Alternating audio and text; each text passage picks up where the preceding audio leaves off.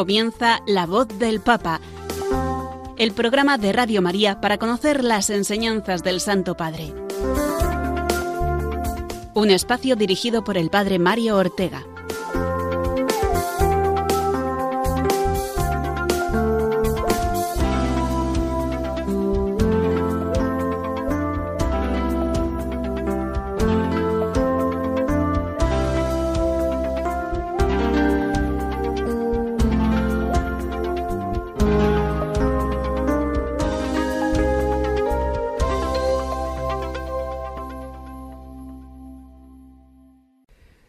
Buenos días, queridos amigos de Radio María. Bienvenidos un martes más a este espacio de la voz del Papa, que comenzó la semana pasada una nueva etapa. Reciban un cordial saludo y con él las ganas de compartir con ustedes el mensaje y la actualidad del Santo Padre. Les cuento, para introducir nuestro tiempo de hoy, una vivencia personal que ocurrió hace 29 años, concretamente en mayo de 1992. Era yo seminarista en Toledo, y el Papa San Juan Pablo II accedió a celebrar una misa en rito mozárabe, en la Basílica de San Pedro. Allá que fuimos, los más de cien aspirantes al sacerdocio de los distintos seminarios de la Archidiócesis Toledana, junto con un gran número de sacerdotes y, cómo no, el obispo diocesano, que entonces era el muy querido y recordado cardenal don Marcelo González Martín. Al día siguiente de la celebración, él mismo nos dio la noticia de que el Papa nos podía recibir en audiencia privada y que podríamos pasar a saludarlo uno a uno.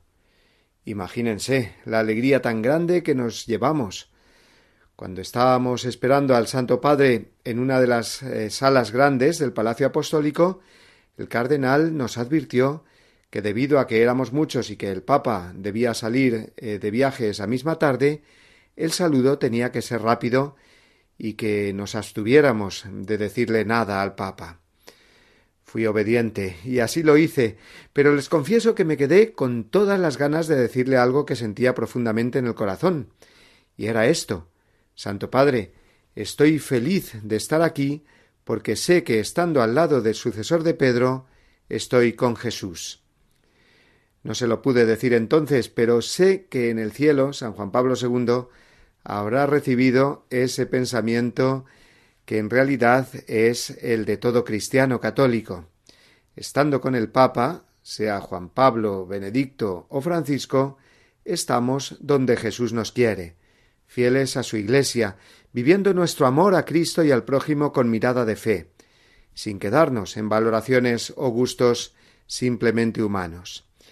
Por eso vamos a entrar ya de lleno en nuestro programa de hoy, adelantando ahora los contenidos que nos mantendrán unidos en la comunión eclesial durante la hora que tenemos por delante.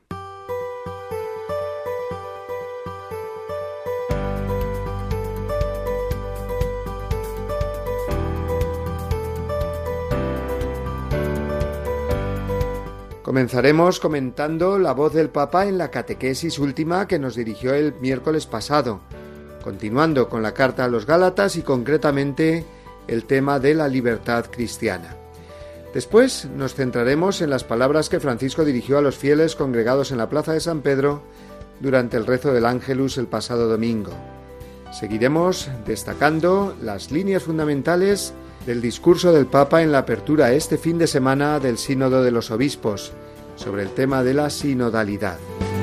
Lo haremos ayudados por nuestros amigos de Ron Reports. Y finalmente comenzaremos nuestro comentario a las encíclicas del Papa Francisco, iniciando por la primera de ellas, la encíclica Lumen Fidei.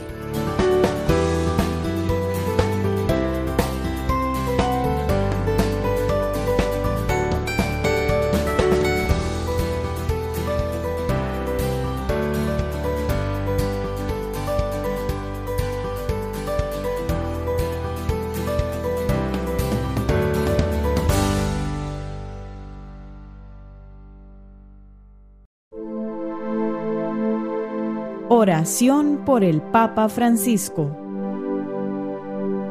Señor Jesús, tú eres el buen pastor, siempre satisfaciendo nuestras necesidades y conduciéndonos a la vida eterna. Te damos gracias por el Papa Francisco, tu vicario en la tierra, siervo de los siervos de Dios. Dale santidad y fuerza para llevar a cabo su misión y que sea para el mundo un signo de tu amor y una clara voz de verdad, de justicia y de la santidad de la vida humana. Que todo lo que diga y haga nos acerque más a ti, que vives y reinas por los siglos de los siglos. Amén.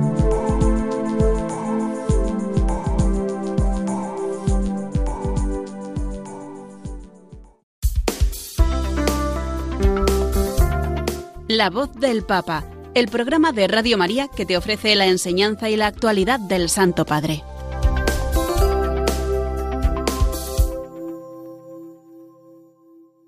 El pasado miércoles tuvo lugar la tradicional audiencia pública del Papa a todos los peregrinos que quisieron acercarse al aula Pablo VI, que es el lugar donde se desarrollan los principales encuentros con el Papa, después, claro está, de la plaza de San Pedro.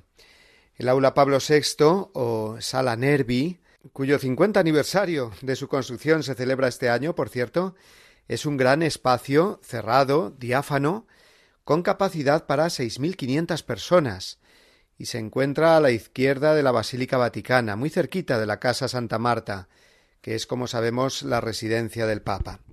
Bien, pues allí acudieron miles de fieles para encontrarse con Francisco, que continuó sus catequesis centradas en la carta de San Pablo a los Gálatas.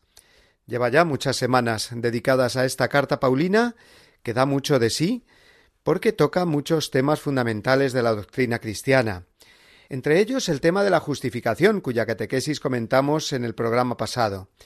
Y hoy vamos a comentar el tema que tocó el Papa el miércoles, nada más y nada menos que el tema de la libertad cristiana. Noi riprendiamo oggi la nostra riflessione sulla lettera ai Galati. Retomamos hoy nuestra reflexión sobre la carta a los Gálatas. En la carta a los Gálatas, San Pablo ha escrito palabras inmortales sobre la libertad cristiana. ¿Qué es la libertad cristiana? Hoy nos detenemos sobre este tema. Subrayamos con el Papa lo de cristiana, libertad cristiana porque no es lo que el mundo entiende casi siempre por libertad, que es hacer lo que uno quiere y que se considera como un derecho adquirido, sino que es la libertad que nos ha conseguido Cristo con su muerte y resurrección. Nos ha hecho libres del poder del pecado, y por lo tanto es un regalo, un don que se nos ha hecho el día de nuestro bautismo. Eso es lo primero que subrayó el Papa. La libertad es un don, un tesoro, que tenemos que conservar y acrecentar, porque corremos el riesgo de perderla o de malentenderla. Precisamente es lo que les había pasado a los Gálatas, y por eso mismo les escribe San Pablo bastante enfadado porque ve cómo se han dejado embaucar por propuestas engañosas, y el mensaje de la verdad y de la libertad que habían recibido por el anuncio del Evangelio lo han ido olvidando, para caer de nuevo en la esclavitud de la ley por la ley. Invita eh, Pablo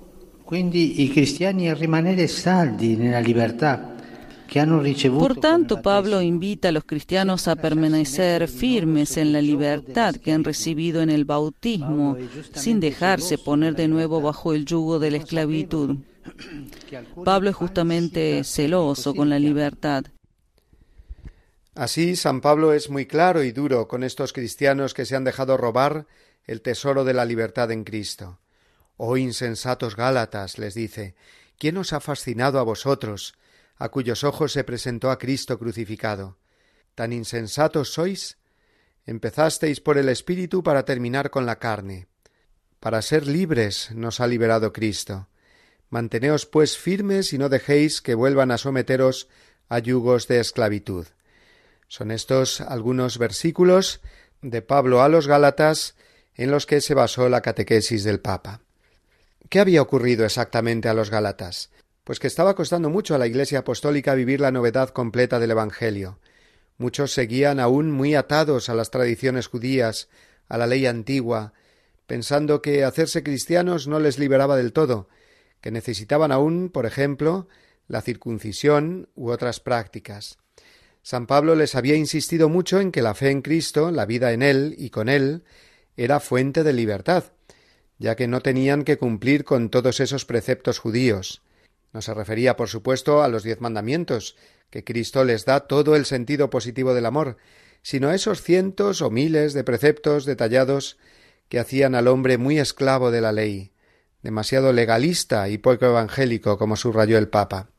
Después de haber escuchado a San Pablo, haberse bautizado y haber pasado así de la esclavitud de la ley a la libertad en Cristo, los Gálatas fueron de nuevo embaucados con todo ese discurso legalista. Y es que una tentación constante de todos los tiempos, también del nuestro, es desconocer la libertad cristiana y, por tanto, desconfiar de la fe en Cristo liberador. Pensar que aún debemos nosotros solos poner algo por nuestra cuenta, es la tentación del pelagianismo o semipelagianismo, señaló el Papa. ¿Qué es esto? Pues una herejía que surgió en el siglo V con un personaje llamado Pelagio que decía que el ser humano podía realizar obras buenas y meritorias sin el influjo de la gracia de Dios, es decir, independientemente de Dios. Es una idea que combatió mucho ya entonces San Agustín, porque la sana doctrina católica es la de que la gracia de Dios, puesto que Cristo nos ha salvado completamente con su cruz y resurrección, está en el origen de toda salvación y de toda buena obra del hombre, porque si no fuera así, seríamos esclavos aún de nosotros mismos, y una fuente de escrúpulos muy esclavizante. ¿Habré hecho lo suficiente? ¿De verdad me perdonará Dios? ¿No estará Jesús cansado de mí? Todas esas preguntas vienen cuando no vivimos a fondo esa confianza en Cristo liberador, cuando no vivimos del todo la libertad cristiana. Por eso el Papa insistió mucho en su catequesis en el aspecto positivo de la libertad en Cristo. Lo escuchamos. Es sobre todo positivo. Pero la enseñanza de San Pablo sobre la libertad es sobre todo positiva. El apóstol propone la enseñanza de Jesús que encontramos también en el Evangelio de Juan. Si se mantienen en mi palabra, serán verdaderamente mis discípulos y conocerán la verdad y la verdad los hará libres. El Papa Francisco continuó su catequesis explicando que la libertad cristiana se basa, pues, en dos pilares básicos. Uno, la gracia de Cristo, es decir, que la libertad es siempre un don que recibimos como herencia y hemos de acoger, custodiar y acrecentar. Y el segundo pilar es la verdad. La libertad es fruto de la verdad. Según la frase lapidaria de Jesús, si os mantenéis en mi palabra conoceréis la verdad y la verdad os hará libres. Juan 8 versículos 31 y 32. La verdad es, pues, la garantía de la auténtica libertad no al revés, como dijo aquel conocido político español, la libertad os hará verdaderos. Esa es una frase hueca, porque la libertad sólo reducida a un sentimiento o reivindicada como un derecho adquirido sin más, es una libertad ilusoria, abandonada al relativismo y al escepticismo, señalaba San Juan Pablo II en la encíclica Veritatis Splendor. Esta encíclica precisamente trata muy a fondo este tema de la catequesis de Francisco que estamos comentando, que la libertad depende fundamentalmente de la verdad. Les aconsejo a este respecto la relectura de los números 31 al 34 de Veritatis Splendor de San Juan Pablo II. Francisco concluyó su catequesis sobre la libertad en la carta a los Gálatas señalando que la libertad cristiana no es algo estático, sino que se va afianzando y creciendo en la medida que nos orientamos al bien, es decir, que podemos elegir entre el bien y el mal. Eso es el libre albedrío. Pero si elegimos el mal, seremos menos libres en adelante. Y si elegimos el bien, la verdad, nos haremos más libres. Estamos llamados, concluía el Papa, a buscar el bien y la verdad. Y eso hace que el camino de la auténtica libertad sea un camino fatigoso, que dura toda la vida, la pereza nos lleva siempre a la esclavitud de nosotros mismos, del mundo y nos aleja de la libertad en Cristo.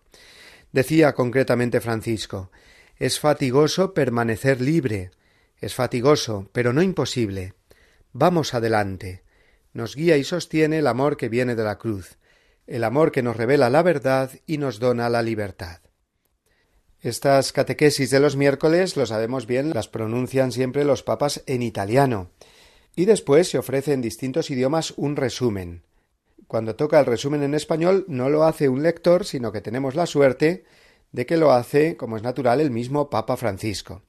Pues qué mejor, por tanto, que escucharlo a él ahora antes de pasar a otra sección de nuestro programa. Queridos hermanos y hermanas, hoy reflexionamos sobre la libertad cristiana. En la carta a los Gálatas, San Pablo quiere dejar en claro que es Cristo quien nos hace verdaderamente libres y que hay que estar atentos para evitar propuestas engañosas que nos quitan esa libertad y nos someten al yugo de la esclavitud. San Pablo experimentó en primera persona que la libertad es gracia y verdad. Por eso nos invita a mantenernos firmes en la libertad que recibimos por medio del bautismo. La libertad cristiana es un don en cuanto fruto de la muerte y resurrección de Jesús. Solo Él, al entregar libremente su vida por amor, nos libera de la esclavitud del pecado y nos concede los frutos de la vida nueva en el Espíritu.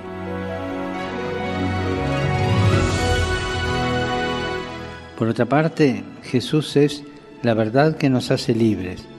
Sin embargo, vivir en la verdad no es fácil. Es un camino arduo y fatigoso. El Señor nos interpela, cuestiona lo que somos realmente, pero nos guía y nos sostiene con su amor.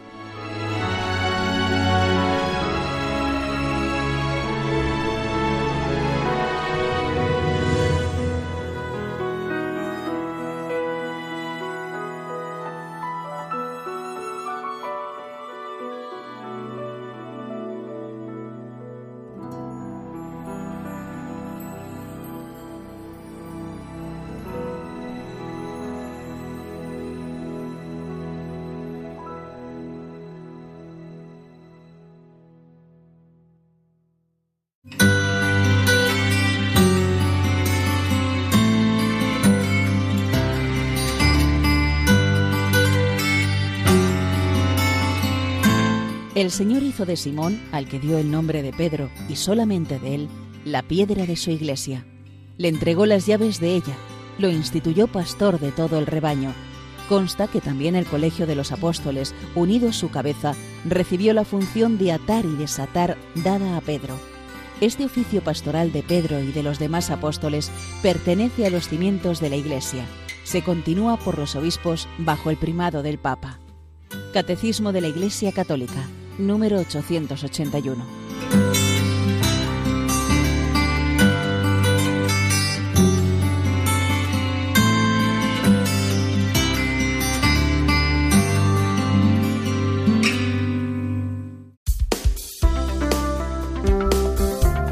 La voz del Papa, el programa de Radio María que te ofrece la enseñanza y la actualidad del Santo Padre.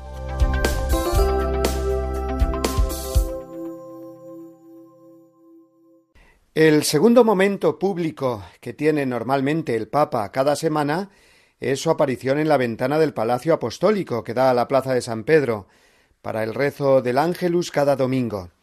Todos hemos visto alguna vez o muchas veces esa imagen de los papas asomados a ese balcón alto, ¿verdad? Les cuento una anécdota que me pasó hace unos años estando en Roma con una familia con niños pequeños. Visitamos esos días el Coliseo y los foros romanos, y también asistí con ellos a ese Ángelus del Papa. Era el Papa Benedicto XVI entonces. Cuando al final de su estancia despedía a esta familia en el aeropuerto, eh, pregunté al menor de los hijos, que tenía ocho años ¿Te ha gustado Roma? Y él con cara triste me dijo Pues no, porque solo hemos visto casas rotas y un papa pequeñito, ¿no? Me hizo muchísima gracia escuchar esta expresión eh, del niño que había visto al Papa en ese balcón tan alto que decía así, un Papa pequeñito. Bueno, pues es pequeñito porque se ve a lo lejos, es verdad, en aquel balcón alto y alejado de la plaza. Pero al margen de esta simpática anécdota del niño, hemos de decir que los papas, todos, se muestran muy cercanos a sus fieles en este rezo del Ángelus Dominical. Ofrecen un comentario al Evangelio de cada día y después saludan a los fieles congregados, refiriéndose eh, concretamente a algunos de los grupos eh, de peregrinos que se encuentren ese domingo allí. También hacen referencia a algún acontecimiento o noticia de la actualidad, mostrando así su cercanía y oración por todo lo que sucede en el mundo. Bien, pues esta parte del programa la dedicaremos normalmente a comentar la voz del Papa en el Ángelus del último domingo, es decir, dos días antes de la emisión de nuestro programa. El Papa Francisco hizo este domingo un precioso comentario al Evangelio que tocaba, recordáis, el del joven rico. Eh, se fijó en primer lugar en que eh, de este joven no sabemos ni el nombre, ni su procedencia, ni ningún otro dato de su vida, excepto que era rico y que cumplía los mandamientos. El Evangelio se refiere a él como un hombre o un tal, porque en realidad, señaló el Papa, podemos vernos todos identificados en él. Su encuentro con Jesús, dijo Francisco, nos permite hacer un test sobre la fe. El joven rico pregunta ¿Qué tengo que hacer para tener la vida eterna? Hacer, tener. Este es el planteamiento religioso que se hace el joven rico. Una religiosidad que se reduce, por tanto, a un deber hacer para un tener. Y este modo de dirigirse a Dios, advirtió el Papa, es una relación comercial con Dios. Deber, hacer, obtener. Y esto no es principalmente la fe. La fe no es un rito frío y externo de hago algo y obtengo algo, sino un acto de libertad y de amor. Y prosiguió el Papa explicando si la religión es para mí sólo un deber, algo comercial o mecánico, he de revisarme, Sería una fe comercial, decía él. Eh, Jesús ayuda a ese hombre presentándole el verdadero rostro de Dios. Fijando en él su mirada, lo amó, dice San Marcos. De aquí nace la fe, de una mirada de amor que tiene que ser acogida. Esa es la belleza del Evangelio. Fíjense cómo aquí eh, se tocan los temas de la catequesis del miércoles que hemos comentado antes y eh, la intervención de este domingo en el Ángelus. Y es que es una idea en la que el Papa Francisco insiste muchísimo. La libertad cristiana como un don de Dios, fruto de su amor, que mira con amor al que llama, al que se le acerca, y la respuesta de éste que se ha de basar también en el amor. Luego vienen los preceptos, lo que uno debe hacer. El Papa no lo va a negar, por supuesto, pero lo que está haciendo, como Jesús con aquel joven del Evangelio, es subrayar la acción de Dios, que siempre nos precede, esa gracia de Dios, que nos sostiene y que es un don gratuito completamente. Por eso, eh, Francisco continuó preguntándonos, a modo de un padre espiritual o un director de ejercicios espirituales, nos preguntaba así ¿Tu fe es una fe cansada y necesitas revitalizarla? Déjate mirar por Jesús en la oración, en la adoración, en la contemplación. Fíjense, a mí me llamó mucho la atención esto de una fe cansada, porque es verdad, eh, nuestra fe puede eh, ser una fe sin vigor, sin vida, que se ha preocupado mucho por hacer y hacer y se ha ocupado poco en recibir, en adorar, en rezar, como dice el Papa. Y por eso nos podemos cansar en la fe viviéndola de un modo rutinario, superficial o comercial, como decía el Papa. Hago y recibo, pero no doy gratuitamente o no me dejo dar por Dios gratuitamente.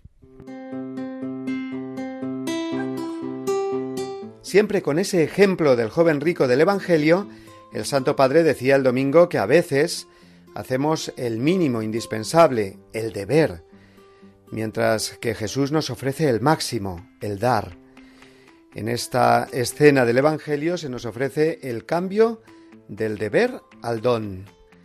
Ir más allá de los mandamientos, vender lo que uno tiene, dar y seguir a Jesús. Por supuesto que la vida eh, de fe es una tarea que tenemos que llevar a cabo, cumplir los mandamientos, pero el Papa se fija en eso que quizás nos falta, como al joven del Evangelio, una cosa te falta, y esa es vivir la vida cristiana de un modo más positivo, más desde la entrega, desde la gratuidad de la gracia, más desde el dar que desde el hacer. Y concluía el Papa diciendo, una fe sin don y sin gratuidad es una fe incompleta. Y ponía unos ejemplos muy de andar por casa, extremadamente sencillos. La fe sin darse, sin gratuidad, decía, es como una comida nutritiva, pero sin sabor, o un partido de fútbol bien jugado, pero sin goles. Una fe sin gratuidad, sin el don de darse, sin las obras de caridad, al final nos deja tristes, como aquel joven, que aunque mirado con amor por el mismo Jesús, volvió a su casa entristecido y apenado. Creo eh, que el Santo Padre nos volvió a ofrecer este domingo un aspecto clave y muy práctico para nuestra vida cristiana. Vivir la fe mirando a los ojos de Jesús, recibiendo ese amor que nos transmite en esa mirada suya, que es lo que parece que le faltó al joven rico del Evangelio.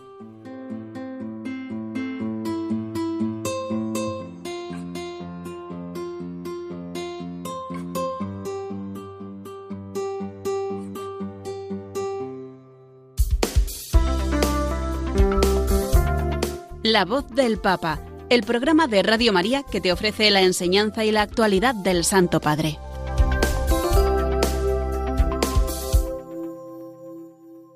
Esta semana el Papa Francisco ha protagonizado también, además de la catequesis y el ángelus de los que ya hemos hablado, un importante evento como ha sido la apertura oficial del próximo Sínodo de los Obispos, que tratará el tema de la sinodalidad en la Iglesia.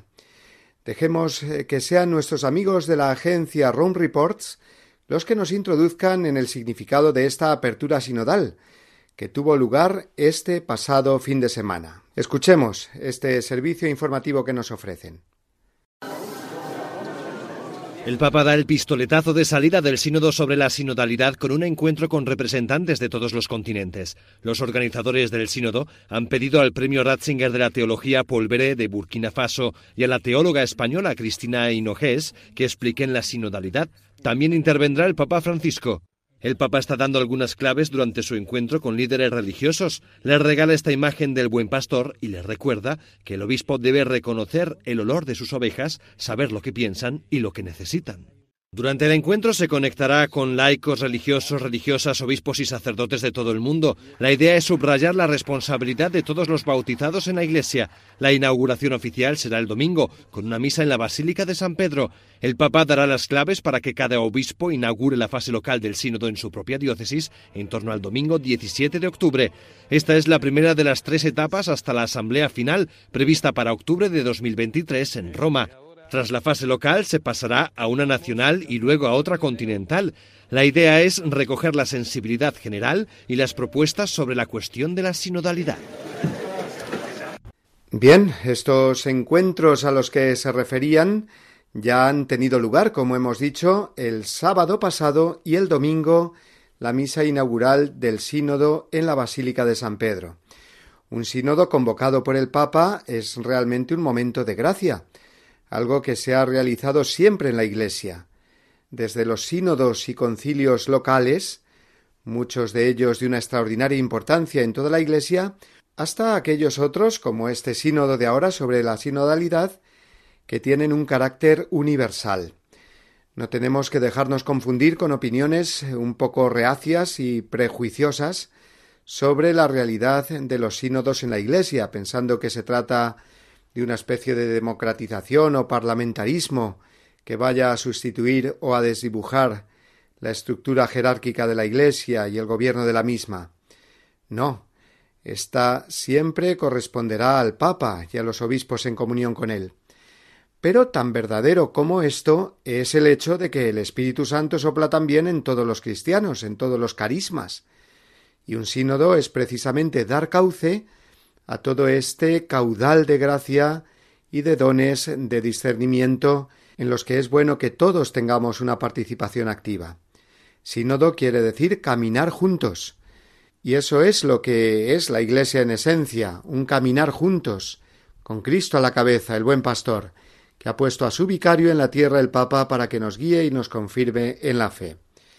El Papa Francisco, consciente de lo necesario que es comprender bien qué es un sínodo y la urgencia de comunión que hay en la Iglesia, dijo en su discurso inaugural del pasado sábado, leo textualmente Estoy seguro de que el Espíritu nos guiará y nos dará la gracia para seguir adelante juntos, para escucharnos recíprocamente y para comenzar un discernimiento en nuestro tiempo, siendo solidarios con las fatigas y los deseos de la humanidad.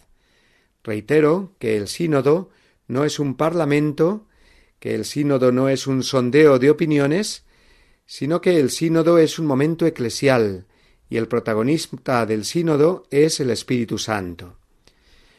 Francisco además recordó las palabras de San Juan Pablo II en 1985. Así decía el Papa polaco. Es sumamente conveniente que en la Iglesia se celebren sínodos ordinarios y, llegado el caso, también extraordinarios. Estos, para que sean fructíferos, tienen que estar bien preparados.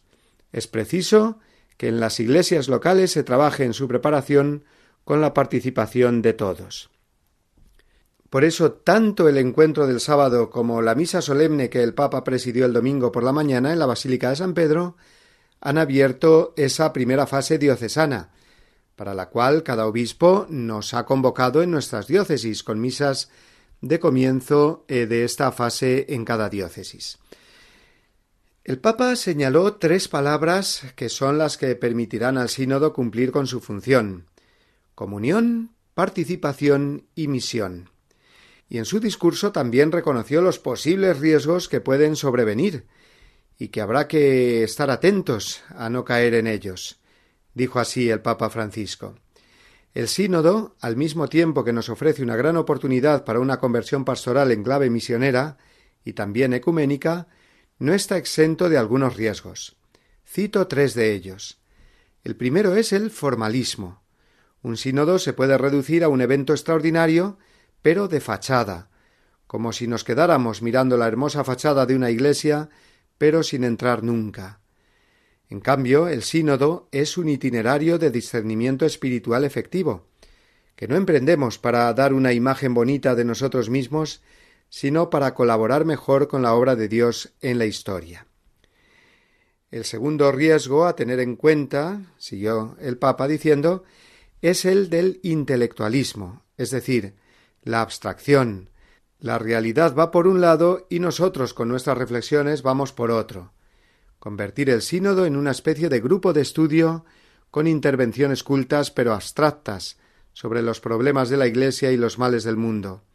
Una suerte de hablar por hablar, donde se actúa de manera superficial y mundana, terminando por caer otra vez en los habituales y estériles clasificaciones ideológicas y partidistas, y alejándose de la realidad del pueblo santo de Dios. Y el tercer elemento a evitar es el del inmovilismo, el no querer cambiar, puesto que siempre se ha hecho así. El riesgo es que al final se adopten soluciones viejas para problemas nuevos. Así concluyó el Papa Francisco su discurso.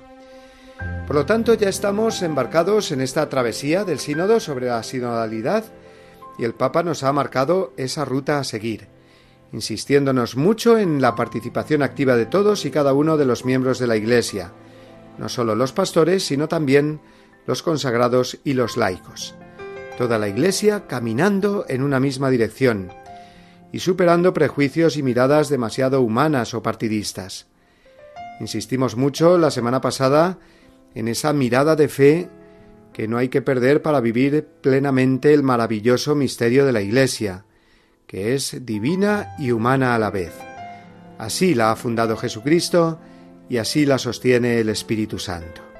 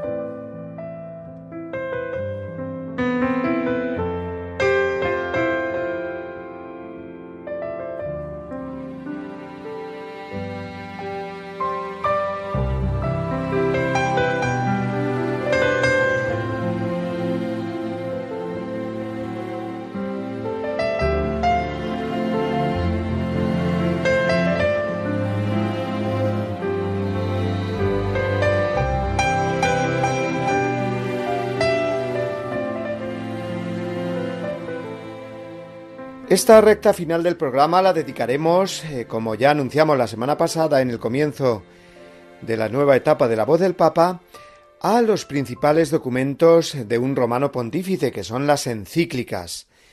Y es que la voz del Papa no sólo es la que ha pronunciado recientemente, sino la que forma parte ya de su magisterio desde el principio, en ese caudal eclesial y espiritual a través de la historia que es el magisterio universal de la Iglesia, es decir, la voz de todos los papas como una sola voz, la del dulce Cristo en la tierra, como gustaba repetir a Santa Catalina de Siena cuando se refería al sumo pontífice.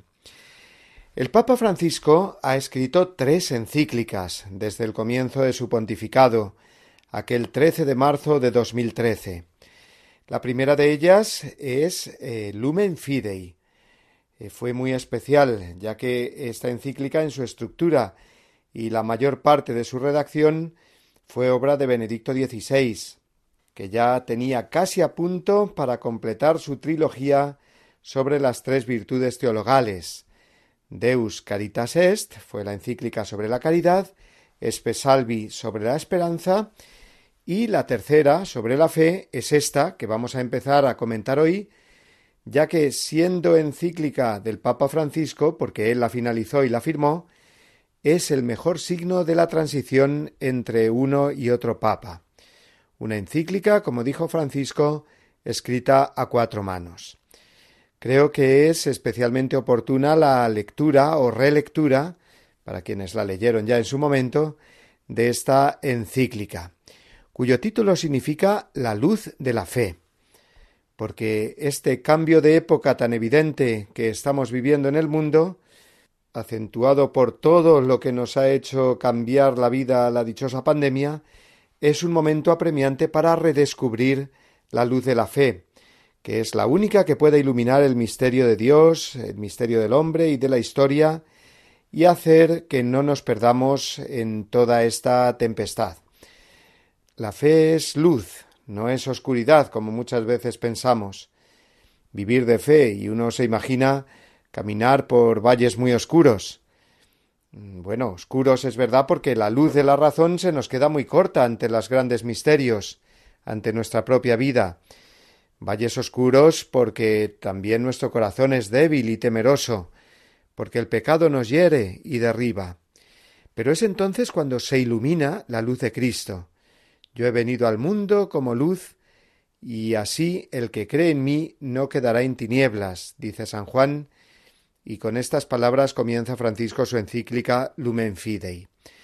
El texto tiene cuatro grandes capítulos, precedidos de una introducción y culminados en los últimos tres números dedicados a la Virgen María, perfecta creyente. Estos cuatro capítulos los iremos comentando a lo largo de los sucesivos programas de la voz del Papa para que nos animemos todos a leer esta preciosa encíclica de Francisco sobre el trabajo de su predecesor. Hoy apenas tenemos tiempo ya para asomarnos un poco a la introducción del Lumen Fidei, que nos insiste en la necesidad de recuperar el carácter luminoso de la fe, porque, como dice el Papa en estos primeros números de la encíclica, en los últimos siglos, con todos los avances científicos y técnicos, se nos introdujo la idea de pensar que el hombre ya no necesitaba de la fe, que serían la razón y el progreso la llave para que el ser humano labrara su propio futuro sin la necesidad de Dios. La fe se empezó a ver entonces como un obstáculo para el hombre moderno, como un sentimiento ciego, contrario a la razón, como algo que sirvió en la antigüedad pero que ahora habría que eliminar. ¿Y qué ha pasado?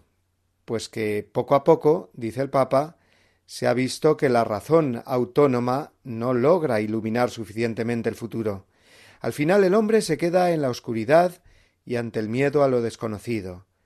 Como consecuencia, el hombre renuncia a la verdad, a la búsqueda de una luz grande, y se contenta con pequeñas luces que son incapaces de abrirle un camino.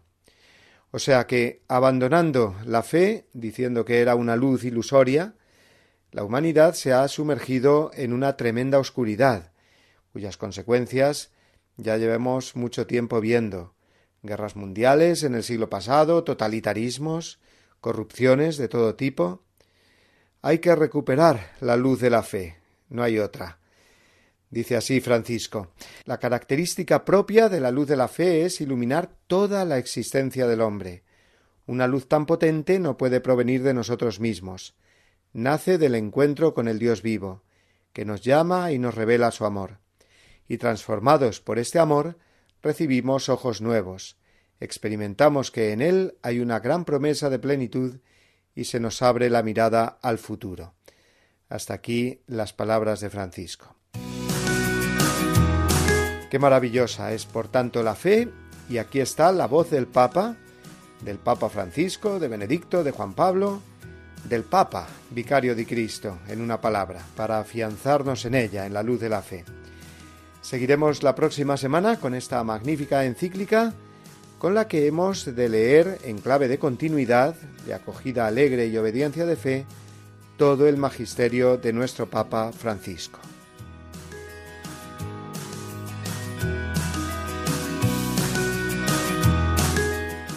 Pues así, queridos amigos de Radio María, llegamos al final de nuestro programa de hoy. Terminamos hoy un poquito antes por motivos de ajustes con la programación que tendremos a continuación hoy, Día de Nuestra Señora del Pilar, en nuestra emisora. Ha sido todo un placer acompañarles en esta semana, haciéndonos eco de la voz del Papa y comentando sus diversas intervenciones durante la última semana la catequesis del miércoles pasado en torno al tema de la libertad cristiana, el ángelus del domingo y esa explicación que nos ofreció en torno al pasaje evangélico del joven rico. Y como momento más destacable de estos últimos días, la apertura del sínodo sobre la sinodalidad de la Iglesia, a la que el Papa dedicó tanto su discurso del sábado pasado como la misa del día siguiente por la mañana en la Basílica de San Pedro. Finalmente hemos comenzado el comentario a la primera encíclica de Francisco, la que escribió sobre el trabajo de Benedicto XVI y que lleva como título La luz de la fe. Esperando encontrarnos de nuevo la semana que viene, a las 11 de la mañana, las 10 en las Islas Canarias, me despido de ustedes deseándoles una feliz semana. La bendición corre ahora por cuenta del Papa Francisco, que se despide de nosotros con su habitual petición. Les deseo lo mejor. Que Dios los bendiga. Y no se olviden de rezar por mí. Gracias.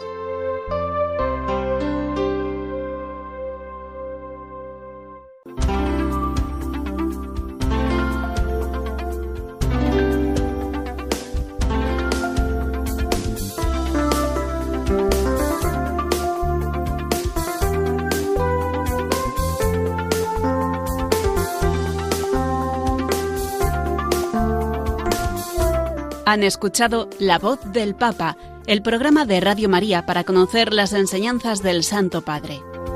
Es un espacio dirigido por el Padre Mario Ortega.